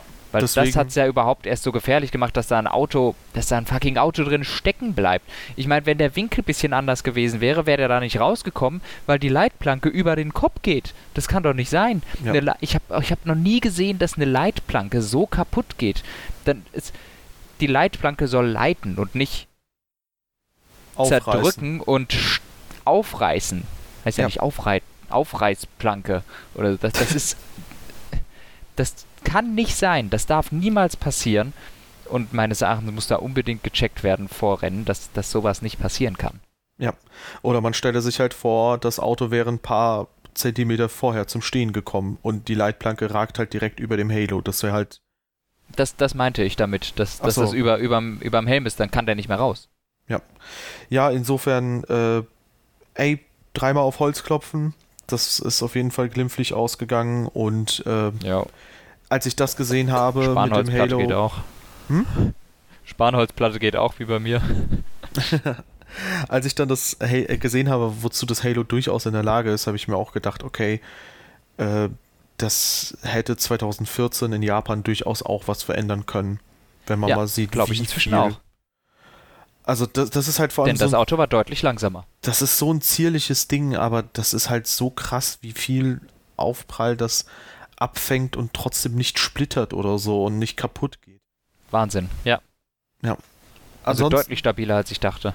Ansonsten äh, Lance Stroll äh, ebenfalls mit so einem kurzen äh, Schockmoment und in beiden Fällen auch Danny Quiert beteiligt, wobei bei der Grosjean-Sache würde ich sagen zu 100 Prozent. Ja, zu 100% unschuldig. Grosjean wollte da halt dieses Momentum nicht verlieren und ja. hat versucht, drei, vier Autos gleichzeitig zu überholen. Hätte gut gehen können, wenn da nicht Danny Quert gewesen wäre. Ich glaube, glaub, der hat den schlichtweg nicht gesehen. Denke ich auch. Ja, glaube ich auch. Sonst zieht man da nicht so ruckartig hin. Der hat einfach nicht gesehen, dass da ein Auto ist, genau wo er hinziehen wollte. Dann im zweiten natürlich ein bisschen unglücklicher Move von, äh, äh, von Quert. Ja, da hätte ich auch gesagt, das, das stempel ich immer so ein bisschen ab, ab als äh, so halbherzige Attacke äh, wo man so auf halber Höhe mit dem Frontflügel mhm. zum Auto des Gegners ist und ja, letzten Endes. So, so dass man im Teamradio noch sagen kann, ich, äh, ich war da, er hätte nicht zumachen dürfen, aber in Wirklichkeit bist du da einfach sturmfrei geballert. ja, du bist, weiß ich nicht, du bist so ein bisschen äh, wie ein Typ, der mit einem Kompass rumläuft, äh, der halt überhaupt nicht mehr funktioniert und äh, super Analogie. Was war das denn für eine Metapher, Alter? What was? Ja. Äh, denk drüber nach, der wird, der wird reifen und richtig, richtig gut sein irgendwann. Ähm, Lance Stroll dann äh, überschlagen, auf dem Kopf gelandet und glücklicherweise auch ganz normal aus dem Auto aussteigen können. Und danach beim Restart, beim Safety Car Restart, vielleicht schon ein unglückliches Omen für die Woche darauf. Äh, Charles Leclerc super aggressiv gegen Esteban Ocon ähm, und äh, hat eh, finde ich, in dieser Saison den ein oder anderen etwas dickeren Schnitzer gebaut. Äh, Im Gegensatz zu Sebastian Vettel, muss ich an der Stelle, by the way, mal sagen. Ne? Den haben wir häufiger kritisiert. Stimmt. Zu Recht, finde ich. Dieses Jahr gab es nur einmal Spinalla in, äh, am Nürburgring und einmal beim ersten Rennen in Österreich. Und, und in Bahrain. Das war nur nicht auf Kamera, der hat sich in Bahrain gedreht. Ja, okay. Äh, ich, Im ich ersten Bahrain-Rennen, da hat er da hat er auch Spinalla gemacht. Das wurde nur nicht gezeigt, aber ist passiert. Okay, er hat nicht ganz so viel Kleinholz fabriziert. Richtig. Ja. Okay. Ähm, ja, aber ansonsten trotzdem würde ich sagen, deutlich positiveres Fazit als äh, in den letzten vier Jahren zusammen, seit 2016. Ja. Ähm, wo halt sehr, sehr vieles zusammengekommen ist, was er halt äh, versemmelt hat. Und ansonsten ja. Sergio Perez erstmal mit dem lustigen Funkspruch, äh, Are you falling asleep, guys? Und unmittelbar danach geht der Motor hoch und dann dachte Schwierig, ich mir, ja. ja. gut, ist vielleicht tatsächlich einer in der Motorenabteilung eingeschlafen. Ja, ähm, mal wieder unglücklich für Sergio Perez. In, an der Stelle wieder mal ein Podium verloren, der Motor geht hoch und ähm, super unlucky einfach. Ja. Ja, das war schade. Punkt. Jo. Und dann, äh, wer ist, ist, ist, war dann Alban auf dem Podium? Ja, ne? Ja, genau. Albon. Genau, äh, verdientes äh, Podium. Ja. Und das ist dann die Stelle, wo es dann bei Drive to Survive heißt, und dann wussten wir, dass wir Albon behalten müssen, jetzt wo er Sergio Perez besiegt hatte. um nochmal einen äh, sehr guten Gag von dir von vorhin aufzugreifen. Oder ein gutes Vorstellung vielleicht sogar ey, pass auf, wenn das in Drive to Survive exakt so ist, dann werden, dann werden alle Leute zu diesem Podcast zurückkommen und kommentieren. Das müsst ihr machen, Leute. Oh. Da müsst ihr oh. kommentieren. Anton knew it first. Ja. Yes. Okay, Bahrain Grand Prix ansonsten, wie gesagt, überschattet von gewissen Ereignissen. Gehen wir lieber nach Sakir, was nicht weit entfernt liegt von Bahrain. und gucken uns ein Wochenende an, das direkt schon interessante Vorzeichen hatte.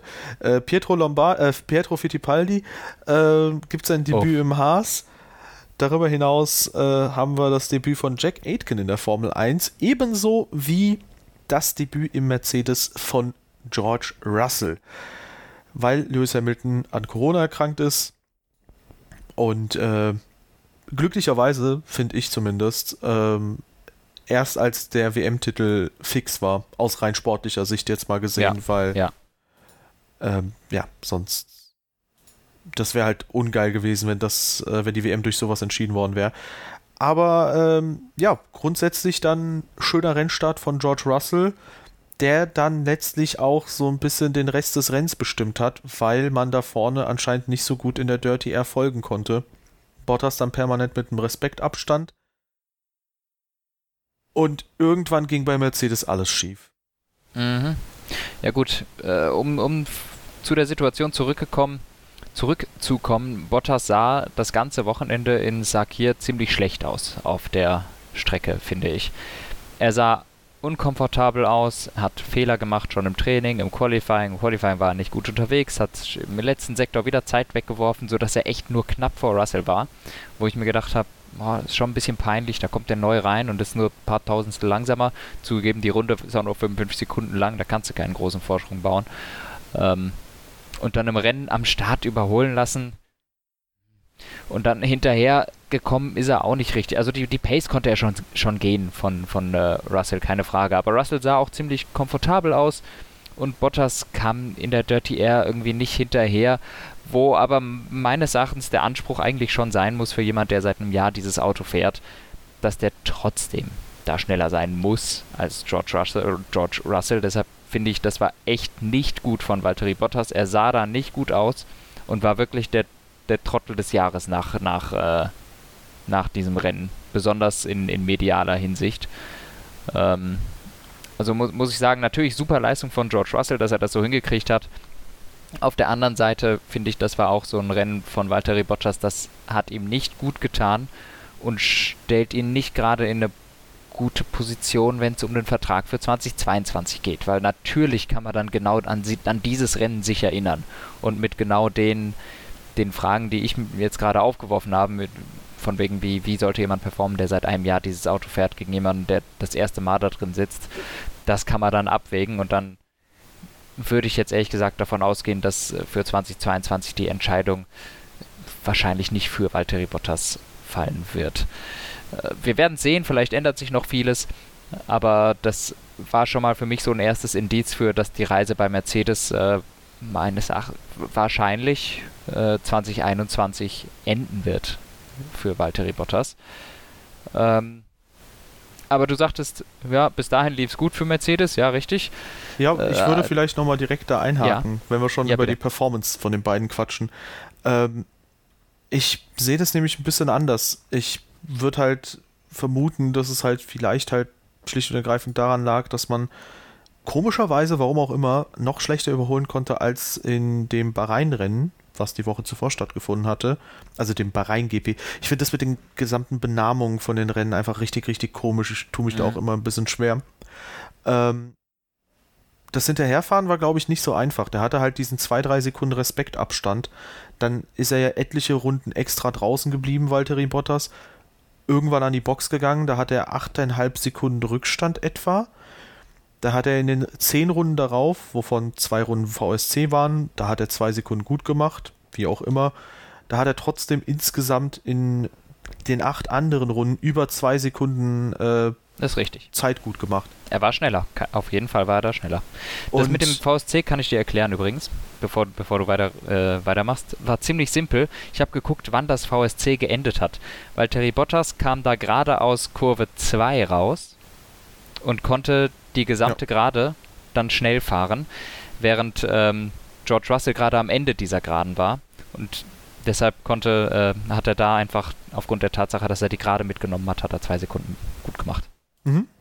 Ja, ähm, aber grundsätzlich, Bottas war dann auch äh, einen Tacken schneller und das ist halt immer so, ich würde sagen, zwiespältig. Einerseits kann man natürlich sagen, Russell ist dann halt vorne gewesen, das war das bessere Rennen. Andererseits ist halt Russell, ähm, also macht ein gewonnener Start dann halt schon irgendwie das die, quasi die Rennentscheidung aus ich tue mich da immer so ein bisschen schwer mit, weil wenn halt Bottas den Start nicht verliert, dann ist es halt wahrscheinlich, dass Bottas zwei, drei Sekunden Vorsprung hat und ja. dann das Rennen kontrolliert zu Ende fährt.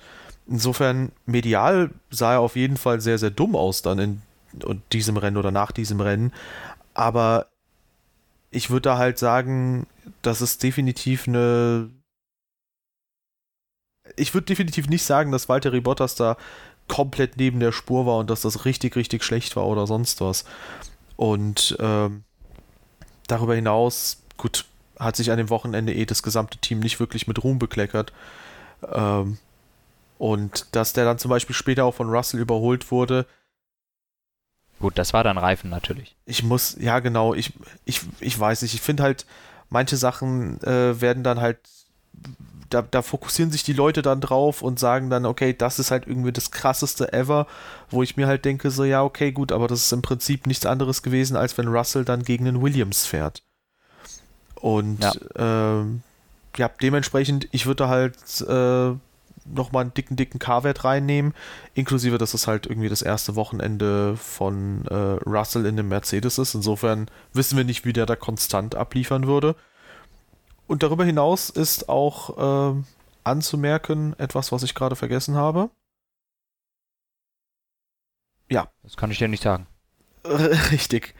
Ähm, Mist, jetzt habe ich einen äh, weiteren Punkt vergessen. Egal, machen Sie zuerst weiter.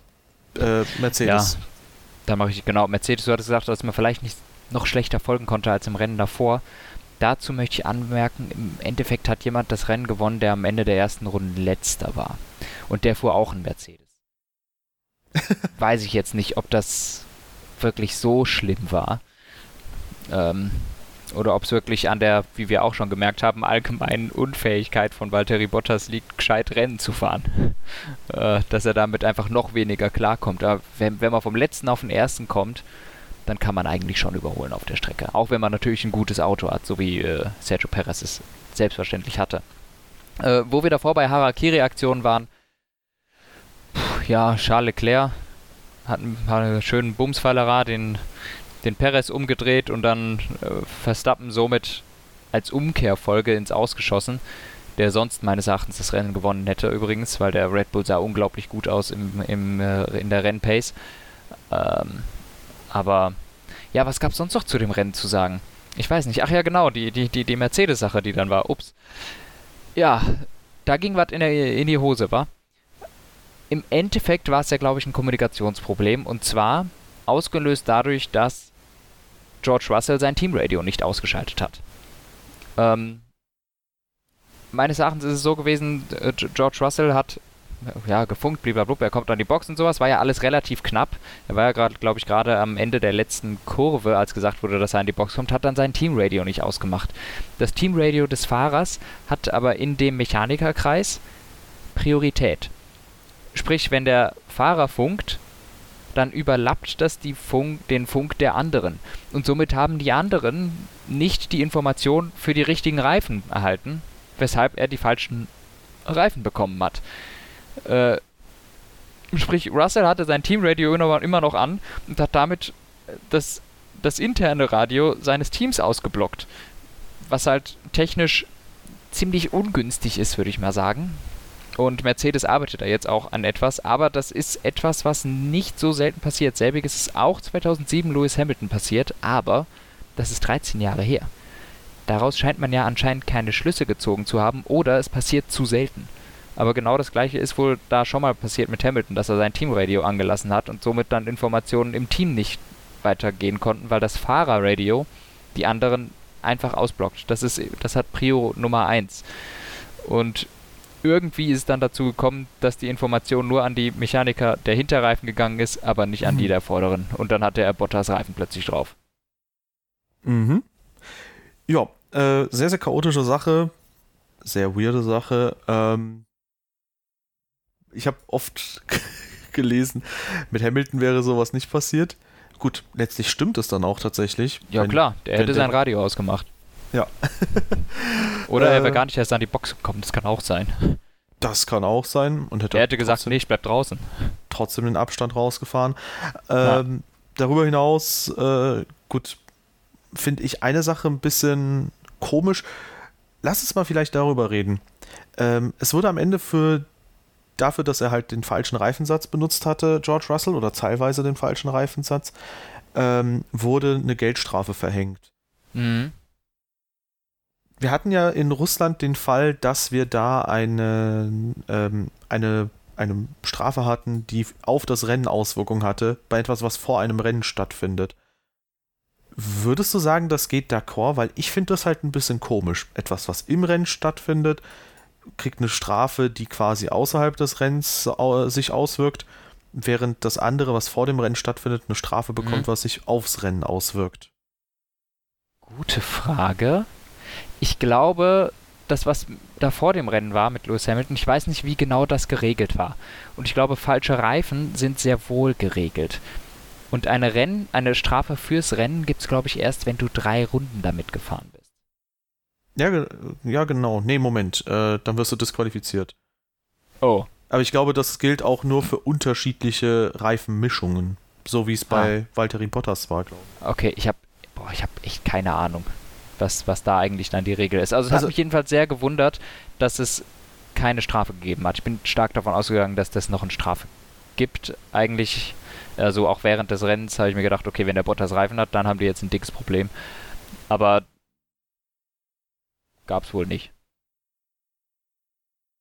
Ja, aber ähm, dann trotzdem finde ich es halt ein bisschen schwierig, wenn es halt so geregelt ist, mhm. dass halt, weiß ich nicht, das vor dem Rennen, finde ich, sollte aufs Rennen keine Auswirkung haben. Da hätte ich vielleicht ja, sogar die ja. Strafen eher umgekehrt, wobei Russell hätte ich da jetzt nicht unbedingt eine Strafe auch reingedrückt.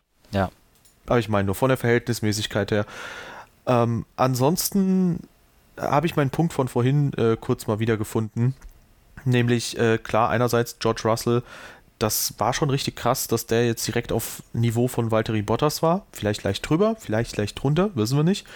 Aber ähm, nichtsdestotrotz, ich würde sagen, das war auch so grob meine Erwartungshaltung, gemäß dem Fall, dass er halt irgendwie in Zukunft mal Hamilton gefährlich werden sollte, weil der einzige, bei dem ich sagen würde, der kann aktuell Hamilton gefährlich werden, ist halt Max Verstappen. Und was der im ersten Rennen für ein Feuerwerk abgezogen hat im Red Bull, das wissen wir ja auch.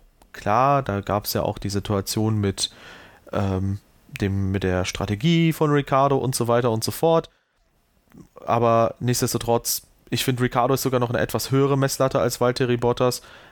Und ähm, das war insbesondere da halt einfach äh, eine super starke Sache von Russell. Und meiner Meinung nach vorausgesetzt, er soll irgendwann mal WM-Kandidat sein, fast schon sogar Pflicht, da auf Augenhöhe mit Bottas zu sein, auch wenn es nur das erste Wochenende ist. Aber hat er ja erfüllt. Ja. Äh, gut, dann ging es natürlich noch mehr in die Hose. Bei George Russell hat er sich noch einen Platten reingefahren und sowas. Und aber ich würde sagen, Mercedes können wir jetzt mal abhaken für hier, denn es eigentlich gibt es nur eine Person, über die man da reden. Es gibt ein paar, aber eine ganz besonders und zwar Sergio Perez. Last to First ähm, kann ich jetzt schon mal spoilern. Für mich wird das der Drive of the Year sein, weil und vielleicht, äh, nee, vielleicht der Drive of the Year, aber auf jeden Fall die Aufholjagd des Jahres. Ja, so geil, Alter. Das, boah. Und wirklich ohne einen Vertrag für nächstes Jahr zu haben, das Team, das ihn rausgeschmissen hat, das Team, das er gerettet hat, unglaublich, dass er da den Sieg holt. Ähm, das hat mich unfassbar gefreut, Sergio Perez. Und ja, wirklich hat mich wahnsinnig gefreut. Fand ich toll. Und hat er sich wirklich sehr, sehr verdient nach den vielen, vielen Rennen, die er dafür gebraucht hat. Definitiv. Insbesondere mit dem Rennen in der vorigen Woche, wo man sich dann halt dachte, so ein bisschen, ja, okay, vielleicht gibt es doch ausgleichende Gerechtigkeit. Ähm, sehr stark gefahren, ist ja. am Ende sogar so reifenflüsternd gewesen, dass er da nochmal 10 plus Sekunden zu Ocon rausfahren konnte. Also das war wirklich ein Rennen, ich behaupte mal, im Red Bull hätte der da Verstappen nochmal mächtig Druck machen können sogar. Ja. Äh, statt da irgendwie wie Albon, ich glaube, auf 5 oder so ins Ziel einzutrudeln, noch hinter McLaren und Co. Ähm, wo man aber auch sagen muss, Sainz und Ricardo, da habe ich die Boxenabteilung von denen nicht ganz gerallt.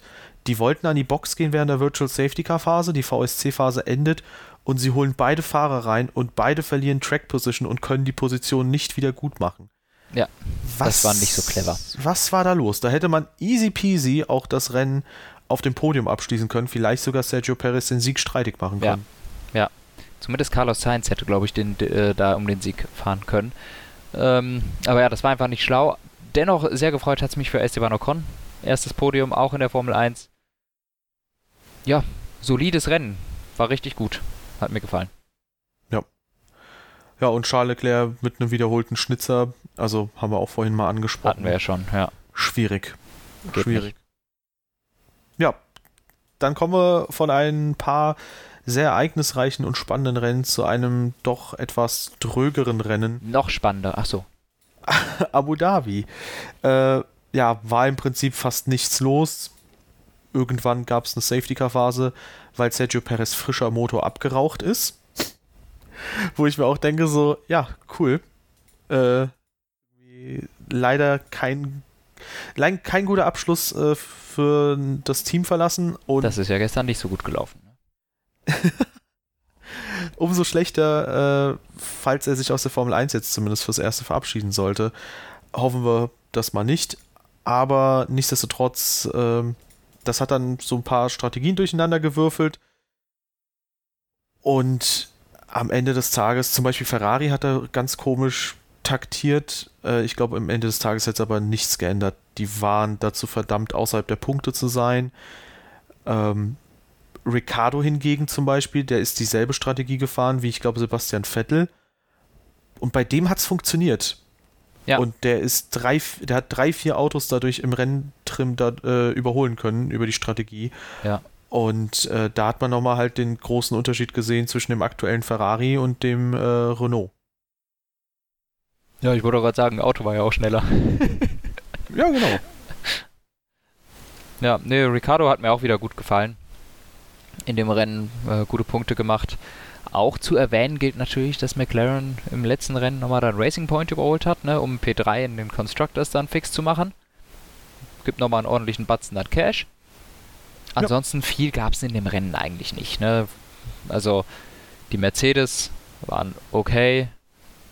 Der eine Red Bull war sehr gut. Selbst Albon war gut. Nur 20 Sekunden hinter Verstappen. Das ist ein Lichtblick. Aber vielleicht kommt dieser Lichtblick zu spät werden wir sehen. Und äh, ja, boah, allzu viel habe ich zu dem letzten Rennen nicht zu sagen, muss ich sagen. Sehr schade für Sergio Perez natürlich, dass der Motor abgeraucht ist und dass es so endet, aber vielleicht endet es ja eben nicht so, sondern wir sehen ihn dann äh, in ein paar Monaten in einer anderen Farbe. Ja.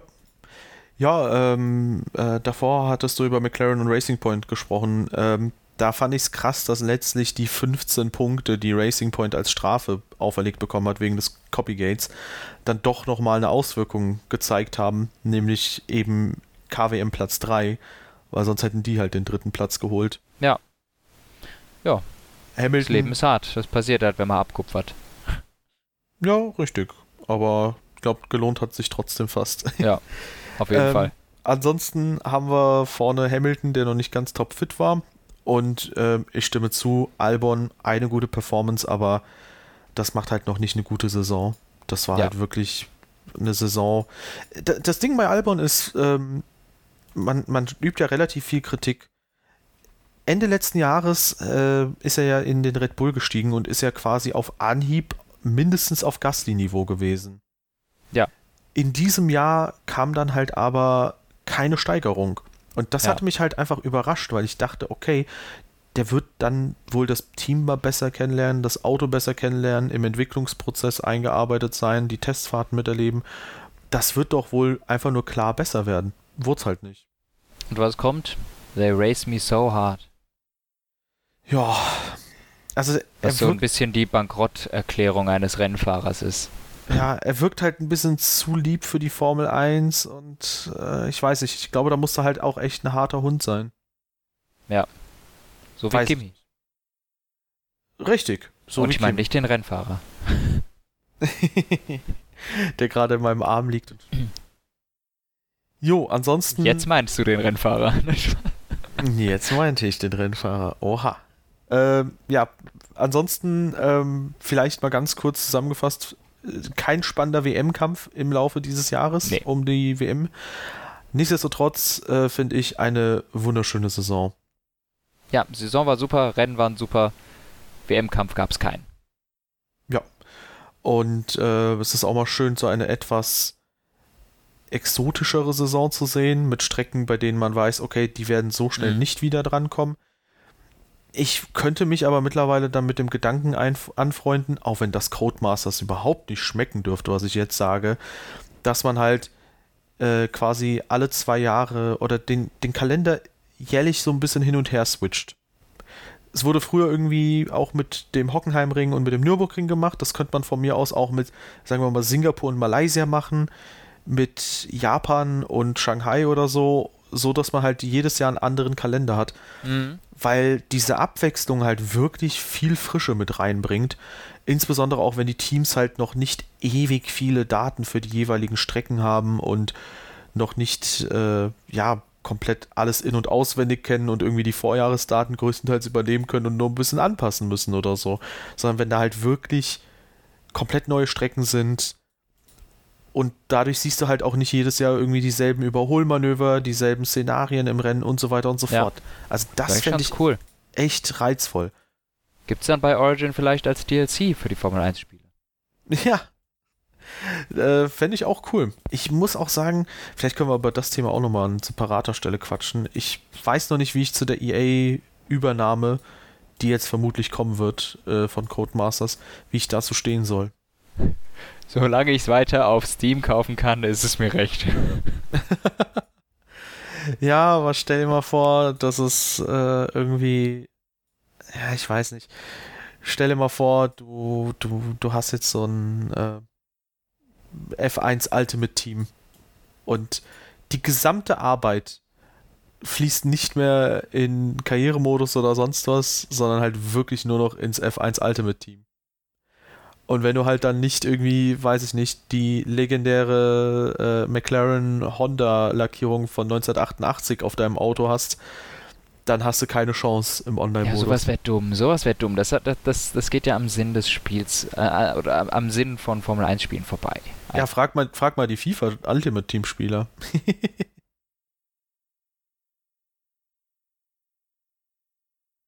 Gutes Schweigen. Ja. Ähm, ja, also warten wir mal ab. Also ich bin da echt mal gespannt drauf. Ähm, ich wüsste auch nicht so 100% genau, wie man einen Ultimate Team Modus in F1 umsetzen sollte, ja, aber irgendwas würden sie sich da wahrscheinlich schon einfallen lassen. ich weiß nur, viel unangenehmer ist es, also es ist unwahrscheinlich, dass es viel unange unangenehmer wird, weil Stand jetzt ja. hast du eh schon eine reale Währung äh, oder eine Währung mit Realgeld und so wirklich alles erspielen kannst du dir dann auch. Ja, ja. vielleicht äh, in so einem Ultimate Team Modus, vielleicht kann man dann auch in, in so junge Talente investieren. Ich würde in diesen Fernando Alonso investieren. ja. Der sah echt gut aus. Der hat diesem anderen jungen Talent anderthalb Sekunden aufgebrummt. Dabei haben doch alle Leute sich darüber echauffiert, dass Renault sich den Alonso holt, statt Guan Yu Zhou eine Chance zu geben. Ist Alonso am Ende bei einer 1,37,4 war es, glaube ich, gelandet? Nein, 36,3. Der ist schneller gefahren als Ricardo und Ocon im Qualifying. und hat, äh, hat Guan Yu Zhou mehr als, glaube ich, anderthalb Sekunden aufgedrückt und war schneller als die Mercedes. Also, ähm, oh, wir so können schön. uns freuen. Wir können uns freuen. Es ist so schön. Ich, ich, ich, also ich warte nur auf diese erstaunten Gesichter nächstes Jahr von den Leuten, die halt einfach nur persönlich was gegen Alonso zu haben scheinen, obwohl man ihn gar nicht persönlich kennt, deswegen ist es eigentlich ein Ding der Unmöglichkeit. Aber hey, die einfach Fernando Alonso kacke finden und die sich nächstes Jahr damit abfinden müssen, dass der halt Ocon vielleicht sogar noch mehr um die Ohren fährt als Daniel Ricciardo, wenn er halt schon bei den ersten Testfahrten einfach schneller ist als die beiden. Das ist uff.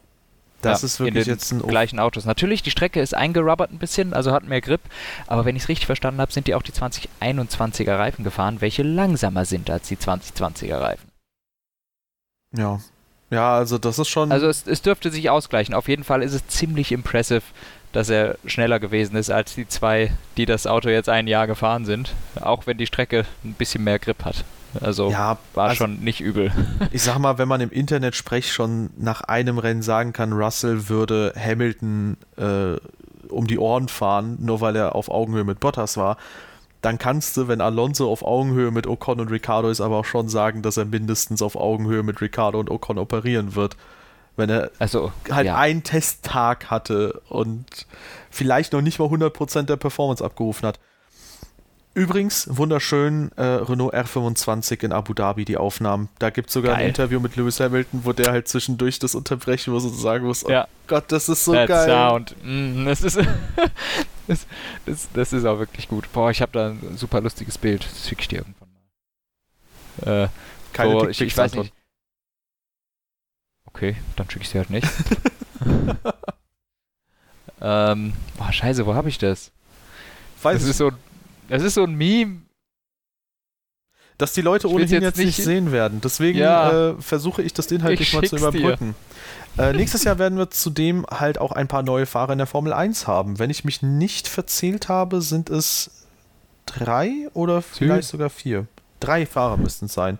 Yuki Tsunoda, Mick Schumacher, voll verdient meiner Meinung nach, hat den Formel 2-Titel geholt. Jo. Und an seiner ähm, Seite hätte ich gerne Callum Eilert gesehen, der ist es leider nicht geworden, sondern es ist Nikita Mazepin. Wollen wir da noch mal drüber reden oder nicht? Wollen wir da heute drüber reden oder wann anders, ist eher die Frage.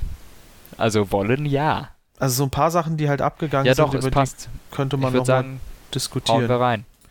Ja, also long story short, Nikita Mazepin ähm, in weniger als zehn Sätzen. Er hat Callum Eilert mal in die Fresse geschlagen. Er hat äh, fast Yuki Tsunoda äh, mit einem Schild abgeschossen bei der Park Fermi-Einfahrt. Er scheint Twitter F1 Girls auf Twitter, ähm, ich sag mal, sehr persönlich zu schreiben, sie zu Wochenenden einzuladen und äh, ihnen Sachen versprechen zu wollen. Und das ergänzt sich ganz gut mit dem Sexismus-Skandal, den er ausgelöst hat weil er auf Instagram ein Video geteilt hat, wo er äh, in einem Porsche auf dem Beifahrersitz sitzend kurz mal auf die Rückbank greift und dann äh, schön mal an die Brust einer Frau ja. greift und das auf Instagram zu teilen ist ein bisschen dumm. Und das zu machen ist dezent scheiße und grundsätzlich ja, freue ich mich. Kurzum, der nette Junge drauf. von nebenan. Genau, oder wie manche nee. Leute sagen, hä, jeder hat doch seine Schwächen. einen Montana Black, den kritisiert nee, man ja auch nicht nur, weil er Frauen mit Hunden vergleicht. Man kennt ja seine doch, positiven tut Seiten. Man. Man, man, doch, man kritisiert auch genau dafür Montana Black und solche Sachen, weil das genauso wenig geht. Genau. Und es, also ich finde das wirklich schlimm, was, äh, was, was Mazepin da macht und finde es eigentlich auch schlimm, dass solche Leute in der Formel 1 landen, eine Bühne geboten wird. Über seine, ja, er ist schnell. Ist, ist so, der war auch bis zum Ende noch, glaube ich, quasi noch möglicher Meisterschaftskandidat in der Formel 2, weil er, weil er relativ flott Auto fahren kann. Ändert nichts daran, dass es eigentlich keine positiven Worte gibt, um diesen Charakter zu beschreiben. Und ähm, ich finde es relativ skandalös, dass der da gelandet ist. Äh, ja. Äh, natürlich, ja, nee, ich, ich finde das schlimm. Du sagst, du hättest gerne Callum Eilert da gesehen. Ja, Callum Eilert für mich so ein Valtteri Bottas 2.0. Schnell, aber im Rennen fahren nicht gut ich oder nicht gut mal, genug. Ich muss das mal jetzt beschicken, den Pod. Ich weiß. ähm, ich weiß auch, dass ich, äh, dass ich mich unbeliebt mache, so in der, in der ganzen Dave Gaming da, aber ähm, für mich, mich hat er nicht besonders überzeugt. Er ist sau schnell, aber sein Rennfahren, auch in den letzten Rennen, war halbherzig. Ähm, und ich ja, sag mal so, Callum Eilert wäre ein richtig guter ja? Fahrer, wenn er die Kupplung bedienen könnte. Ja, also er ist, er ist schnell, er macht es gut und sowas, aber er, er hat mich vom Racing her nicht überzeugt, muss ich sagen. Okay. Das ja, Racing gut. hat mich bei ihm nicht überzeugt. All, alles andere passt, nur das Racing nicht. Aber wie gesagt, kommt vielleicht noch, oder, oder war auch seine zweite Saison schon in der Formel 2, ne? Äh, ja, war die zweite Saison. Mhm. Eben, und deshalb meines Erachtens, so Leute wie mit, mit Leuten wie Yuki Tsunoda, da reicht es meines Erachtens einfach nicht hin. Ähm, weil auch, auch Mick Schumacher war das die zweite Saison und trotzdem war Yuki Tsunoda eigentlich auf Augenhöhe, fast. Also deshalb von denen, die jetzt da dazugekommen sind, Tsunoda für mich der vielversprechendste gewesen. Ähm, Schwarzmann hat nicht gereicht, leider. Ähm, ja, und Eilert, gut, hat jetzt, glaube ich, bei Ferrari einen Platz bekommen. Wird eng. Also für den wird die Luft eng für die Formel 1 jetzt schon, weil boah, das ist immer schwierig, wenn du ein Jahr Pause hast, dann, wie, dann reinzukommen. Wir haben gesehen bei McLaren mit Van Dorn, wie ewig du hingehalten wirst von den Leuten. Alle wollen dich immer da rein sehen. Natürlich will ich auch Callum Eilert neben Mick Schumacher sehen, weil ich die beiden gerne in einem Team sehen möchte.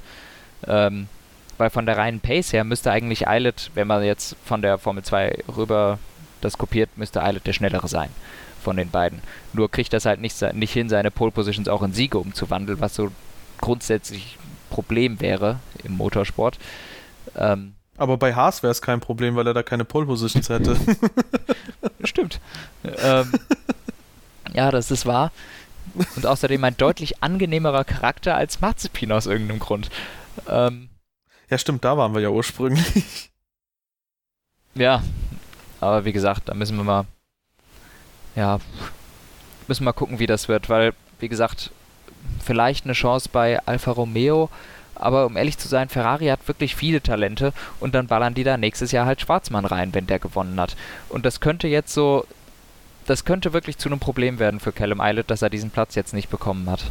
Weil, wie gesagt, wenn auch, auch äh, wer war es, Nick de Vries, ein Jahr, äh, zwei Jahre Formel 2 gewesen, dann gewonnen, der kriegt keinen Platz mehr in der Formel 1. Der ist raus. Ja, und das, das kann sehr, sehr schnell passieren, dass da die Tür zu ist. Und ich Wobei, fürchte, dass das bei ja. Eilert jetzt der Fall ist. Äh, wobei ich glaube, dass Eilert eine Sache sehr, sehr klug gemacht hat, nämlich nicht in die Formel 2 zu gehen, weil, äh, nee, in die Formel E zu gehen, äh, weil ich glaube, dass das so ein bisschen wie eine Tür ist, die sich halt recht ungewollt verschließt und dann nie wieder aufgeht.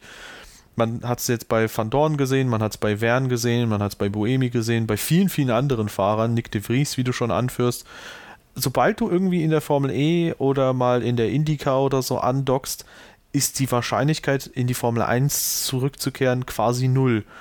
Und mhm. dadurch, dass Callum Eilert sich halt aktiv dagegen entschlossen hat, äh, in die Formel E zu gehen oder in irgendeine andere Serie, kann der sich, glaube ich, da die Chance durchaus aufrechterhalten, weil klar, nach einem Jahr Pause ist es schwer wieder zurückzukommen. Aber Danny Quiert ist zum Beispiel nach einem Jahr Pause wieder zurückgekommen. Ein ja. Sergio Perez, glaube ich, auch. Grosjean hatte damals zwei Jahre Pause gemacht, ehe er wieder in die Formel 1 gekommen ist. Und äh, okay. ja. einige Fahrer haben da durchaus mal ein Jahr Pause gehabt. Ich stimme zu, leichter macht es die Sache zweifelsohne nicht. Aber ähm, trotzdem, ja, ich, ich glaube da noch an eine Chance und ja. mich würde es halt interessieren, ob da die Befürchtung von dir, dass er Bottas 2.0 wird, sich bewahrheitet oder eben nicht. Ja, war vielleicht ein bisschen, bisschen überspitzt. ja, aber äh, muss, man muss auch manchmal ein bisschen spitze Sachen ablassen, es macht Spaß. Nee, ähm, so, ich, ich meinte nicht, dass er das wird, sondern dass er in den letzten Rennen so wirkte. Weil die, mein, es hat mir so der Biss gefehlt. Oder die Rennintelligenz war auch nicht so richtig da. Das hat Schumacher dann auch einfach besser gemacht äh, in den letzten Rennen. Hat sich qualifiziert, ist trotzdem weit vorne gelandet. Also und Eilert hat sich gut qualifiziert und war einen Platz weiter vorne. Auch da, Mick Schumacher hatte gute Starts und der weiß halt einfach, wie eine Kupplung funktioniert. Simple as that. ja, Schumacher hatte sehr gut Starts sogar meistens. Ja, das der meine ich doch. Ziemlich der, gut vom Fleck, ja. Der konnte gut mit der Kupplung umgehen ja. und Eilert halt vielleicht eben nicht. Gut. Kann natürlich auch sein.